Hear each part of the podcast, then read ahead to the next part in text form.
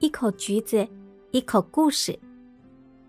欢迎您收听《小王子》第二章。遇见小王子，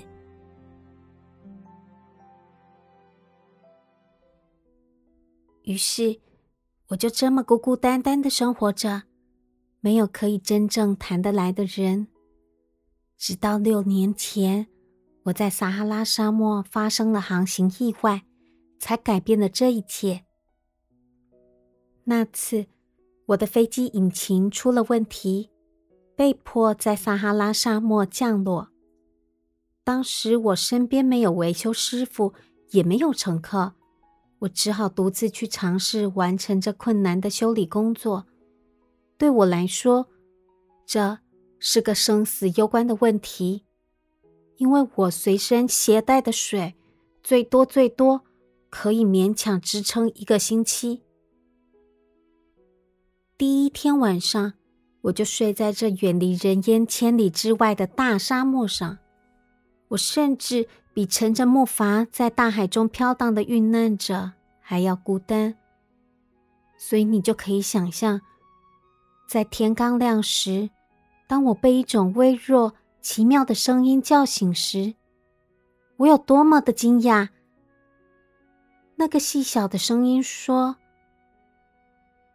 请你帮我画一只绵羊。”什么？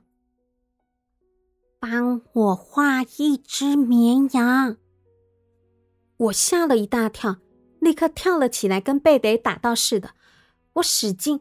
揉了揉眼睛，定睛一看，看到一个奇特的小家伙，他睁大眼睛的看着我。在书里有一张他的画像，是我后来尽了最大努力画的。当然哦，没有模特儿本人那么可爱。这不能怪我。六岁的时候，我的画家生涯就被大人泼了冷水。除了看得到肚皮里和看不到肚皮里的蟒蛇之外，我就从来没画过别的。这时，我睁大了眼睛，惊奇的看着突然出现在我面前的这位小孩。别忘了，当时我可是远离人烟，在千里之外的沙漠中啊。而我面前的这个小家伙，看似既没有迷路。也没有累得要命，或者有饥饿、口渴、害怕的样子。他看上去一点都不像在沙漠中迷路的小孩。我愣了一会儿，好不容易才开口问他：“嗯，你在这里做什么？”于是他又对我重复说了一遍：“请你。”帮我画一只绵羊。当事情太过神秘，你反而无法拒绝相信。我自己也不知道为什么，在这远离人烟千里之外、随时有送命危险的时刻，我竟然从口袋里掏出了一张纸和一支笔。但这时，我又突然想起，我过去主要学的是地理。历史、算术、文法，于是我就没好气的跟这小家伙说：“我不会画画。”他回答我：“那没关系，只要帮我画一只绵羊。”因为我从没画过绵羊，所以我就给他画了我曾画过的那两幅图的其中一幅。喏，就是那张看不到肚皮里的大蟒蛇。当时我听到他的回答，大吃了一惊。他说：“不要，不要，我不要一只肚子里装着大象的大蟒蛇。蟒蛇太危险，大象也太占地方了。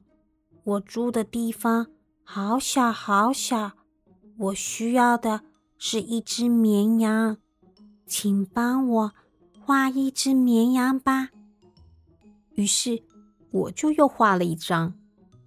他仔细的看了看，然后说：“不行，这只绵羊生病了，帮我画另外一只。”因此，我又画了一张。然后，我这位朋友轻轻宽容的笑着对我说：“你自己看，这不是绵羊，而是只公山羊，它有脚呢。”于是我又重新画了一幅，但是就像前面几张一样，他也不要。他说：“这只太老了，我要一只可以活很久的绵羊。”这时我已经开始不耐烦了，因为我急着要赶紧拆开我的飞机引擎检查，所以我就胡乱的画了这张图。喏。就是一个横放的长方形的箱子，面向我的长侧边有三个洞。我随口解释给他听：“这就是他的箱子，你要的绵羊就在这里面。”可是我却惊奇的看到这位小鉴赏家笑着说：“哼哼，我要的就是这个。你觉得这只绵羊？”会不会需要吃很多草？我问他，为什么这么问？因为我住的地方好小好小，那里的草一定够他吃的。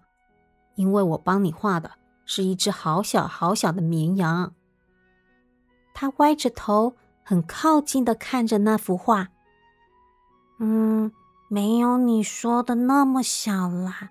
你看，他睡着了。嘘，